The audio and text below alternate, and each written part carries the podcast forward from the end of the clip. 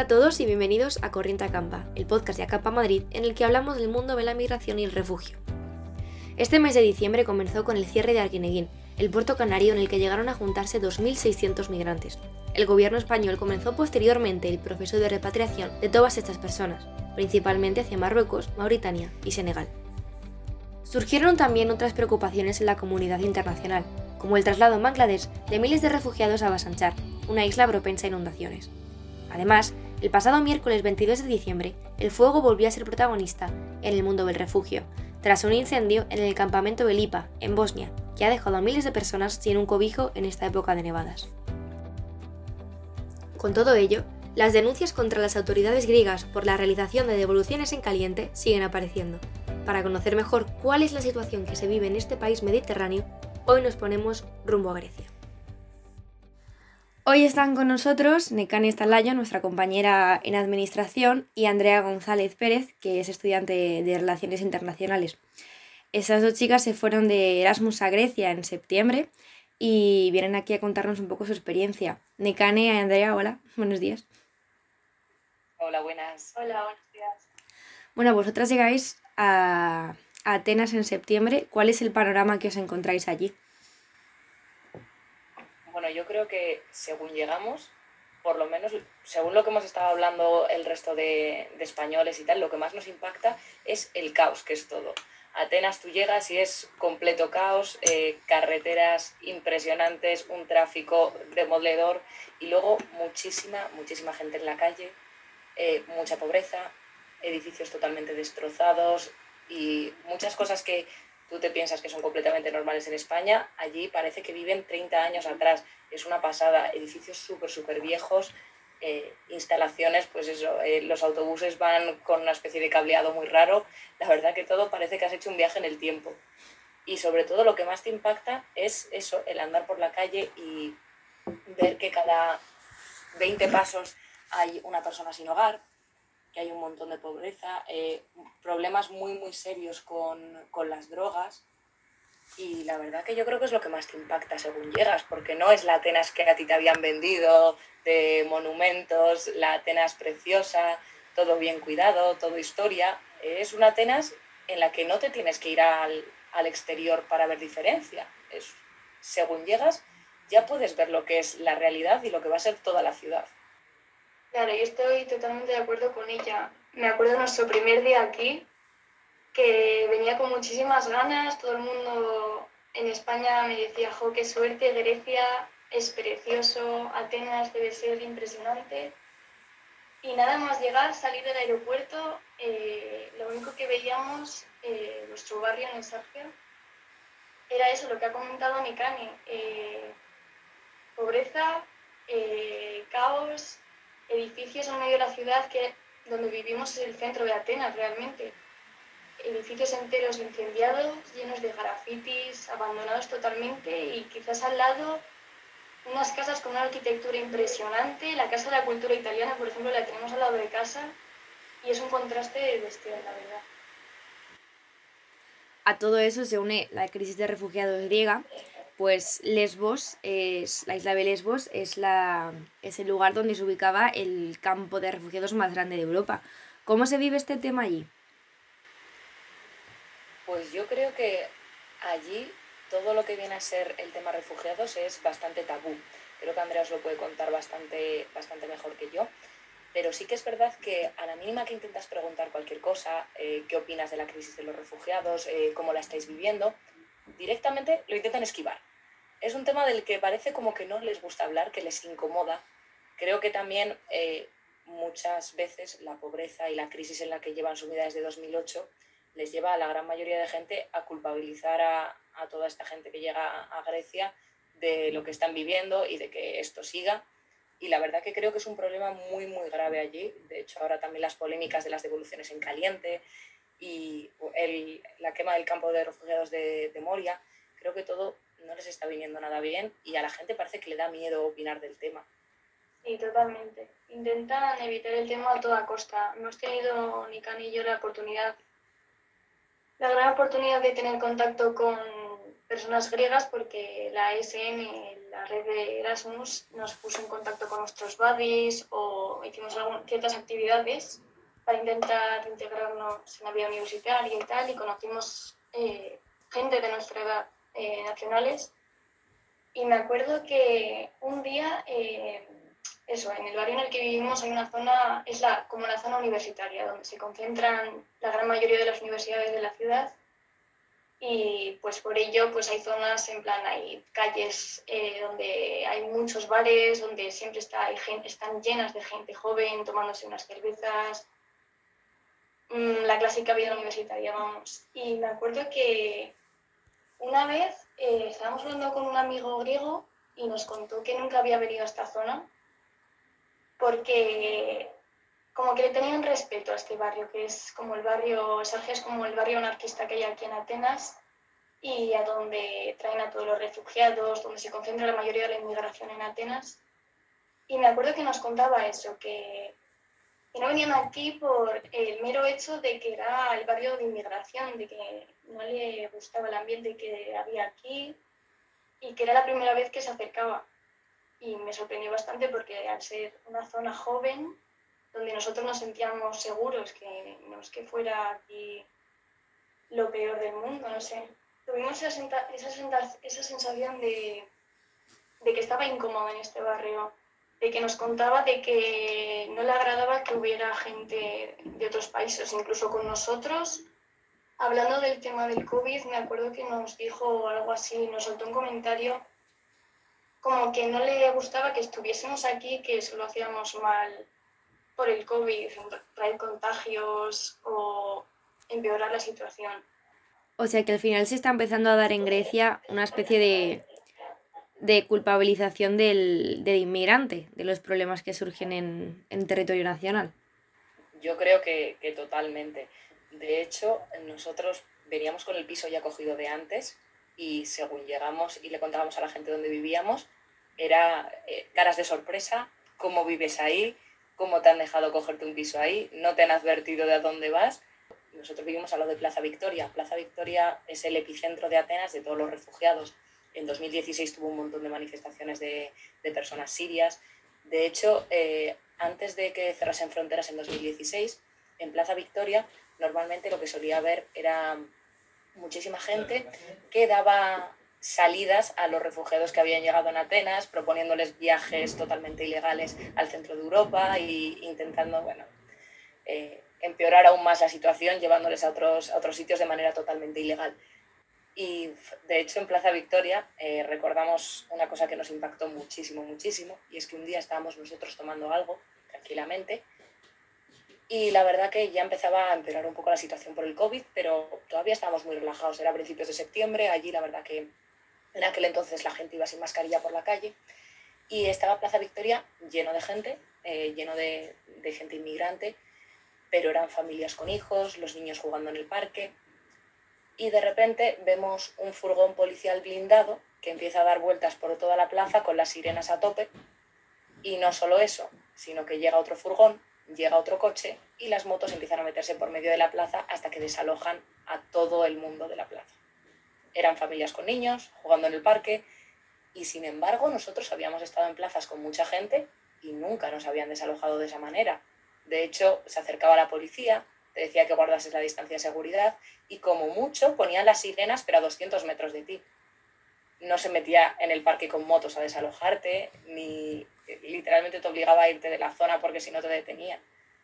La verdad que eso a nosotros nos marcó muchísimo al decir, pero pero como pueden hacer semejante barbaridad que son familias con niños. Y la verdad que nos pareció bestial. ¿Por qué creéis que están pasando estas cosas? ¿Cuál es la razón de que se trate así a, a la gente que viene de fuera? Pues yo creo que es mucho ya un problema de sociedad, que llevan tanto tiempo conviviendo con el problema y sin ponerle ninguna solución que realmente la convivencia entre ambos está resultando imposible porque no está habiendo una inclusión de, los refugiados en la sociedad, no se les está poniendo ayudas. El otro día leía un artículo en el que tú cuando pierdes la condición de ser refugiado en Grecia, obligatoriamente te tienes que ir del campo de refugiados y por tanto quedas a tu suerte sin casa, con una familia, sin trabajo y sin ninguna ayuda externa. Por tanto, en esas condiciones al final es muy complicado subsistir por tu cuenta. Te ves obligado a estar en la calle y arreglártelas como puedas. Está habiendo muchísimos problemas también para, para que todos los menores, por ejemplo, del campo de refugiados de Moria, eh, sean reubicados. Ningún país se ofrece a acoger menores. Entonces creo que ya es un problema estructural y junto a toda la pobreza que ha sufrido Grecia, creo que ya es echar la culpa al inmigrante, como hablabas tú antes. Además de estas experiencias cotidianas, eh, Andrea, tú has intentado ser voluntaria en un campo de refugiados. ¿Qué nos puedes contar sobre estos centros? Sí, bueno, eh, yo me he quedado aquí en Navidades en diciembre y junto a mis compañeros también, el resto que nos hemos quedado aquí a pasar las Navidades, eh, decidimos como intentar hacer un voluntariado. Y claro, a mí principalmente me interesaba el tema de refugiados y tal por, por esto mismo, por la situación que estamos viviendo aquí todos los días. Creo eh, que de verdad necesitan muchísima ayuda también para ayudarles a ellos y organizarlo. Intentamos contactar con una ONG que lleva aquí a las afueras de Atenas mismo, en plan, es que es un barrio colindante a Atenas. Hay un campo de refugiados que se llama Eleonas. No debe ser muy grande, por lo que he leído, alberga unos 2.000 inmigrantes, una cifra así, y ofrece voluntariados. Y realmente me chocó que contactamos con esa ONG que estaba organizando los voluntariados y tal, y nos respondieron que para ahora, para las fechas navideñas, no iban a necesitar voluntariados porque iban a hacer un descanso, iban a parar 15 días del trabajo voluntario y a mí eso me llamó muchísimo la atención, que eh, por ejemplo sé que muchos de los refugiados que llegan aquí a Atenas eh, vienen de Oriente Próximo, que la mayoría quizás sean musulmanes y no celebren las navidades como nosotros mm, tenemos tradición de hacerlo. Aún así, me chocó mucho de que paren un centro de refugiados durante 15 días, nada más y nada menos, por ser unas fechas señaladas para nosotros, para nuestra cultura. No puedes parar un centro de refugiados, dejar de dar de comer a gente o parar las vidas de 2.000 personas porque sean ciertas fechas. Y me llamó muchísimo la atención. Además, sé que trabajan ONGs españolas e intentamos contactar con ellas y no hemos obtenido ninguna respuesta. La verdad es que sorprende bastante parar la, ayuda durante tantos días en cualquier situación. No hay nada que te esté impidiendo ir a ayudar y es el único sustento que tienen ahí dentro. Bueno, vosotras habéis estado allí cuando sucede eventos muy importantes de la última actualidad. Habéis estado allí cuando se incendia Moria, habéis estado allí con todo el COVID. ¿Cómo ha afectado todo eso a, la situación que se vive en Grecia? Bueno, yo creo que de sucesos recientes, uno que sin duda ha marcado los últimos meses fue cuando se declaró como ilegítimo el partido Amanecer Dorado.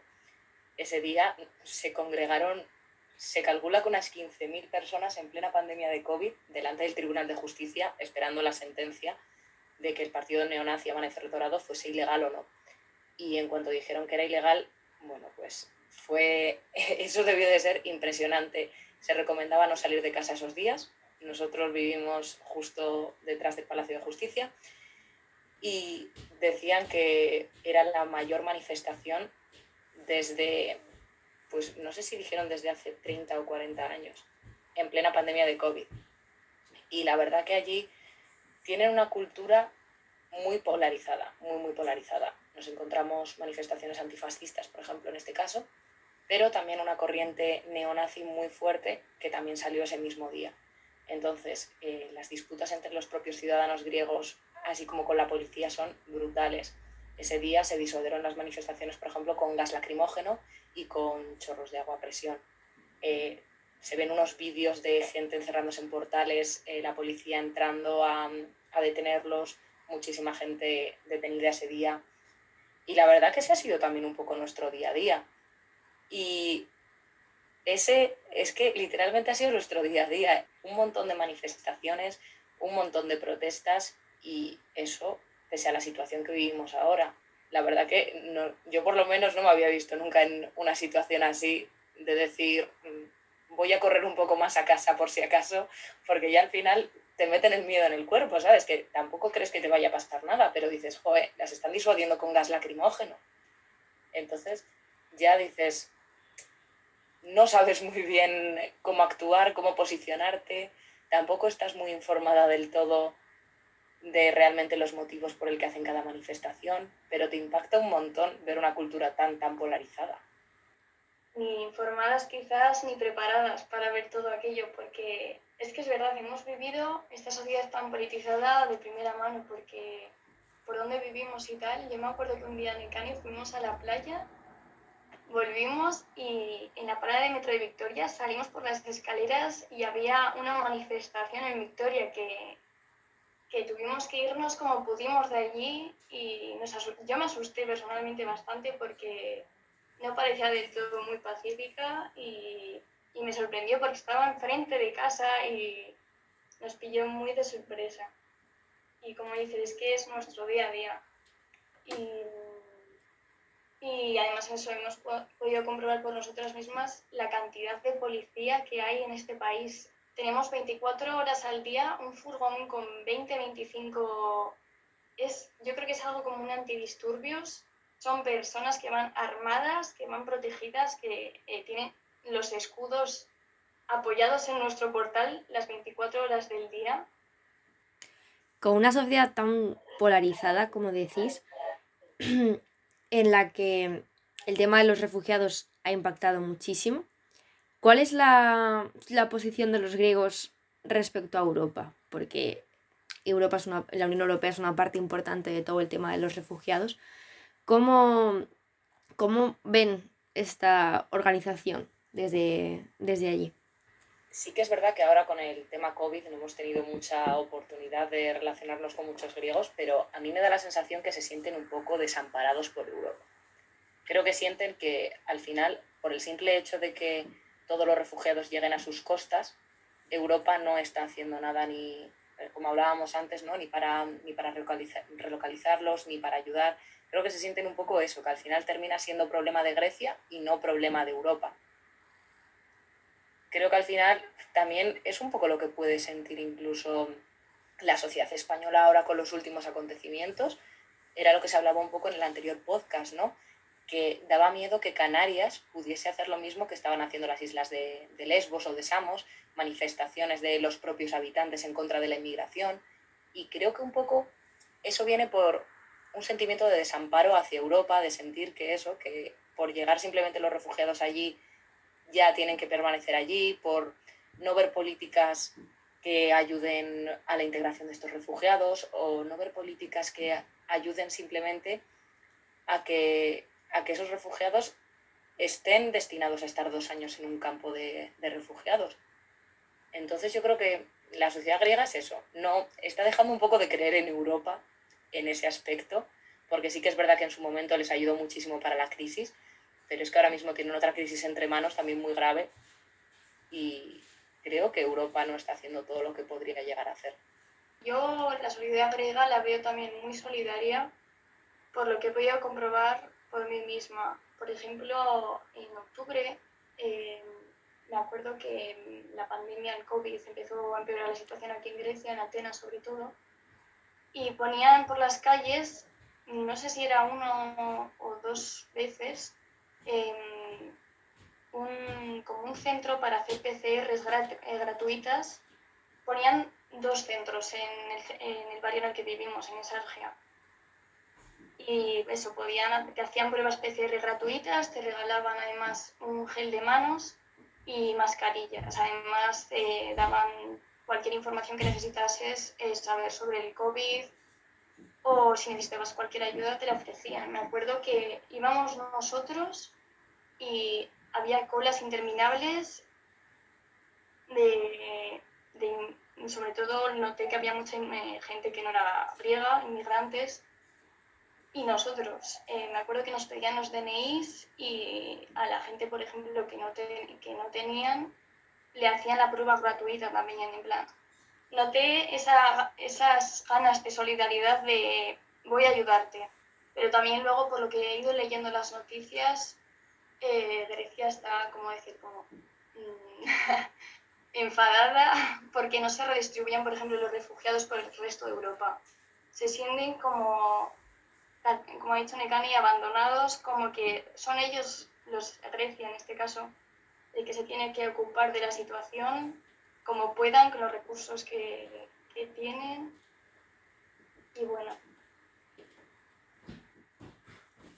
Vale.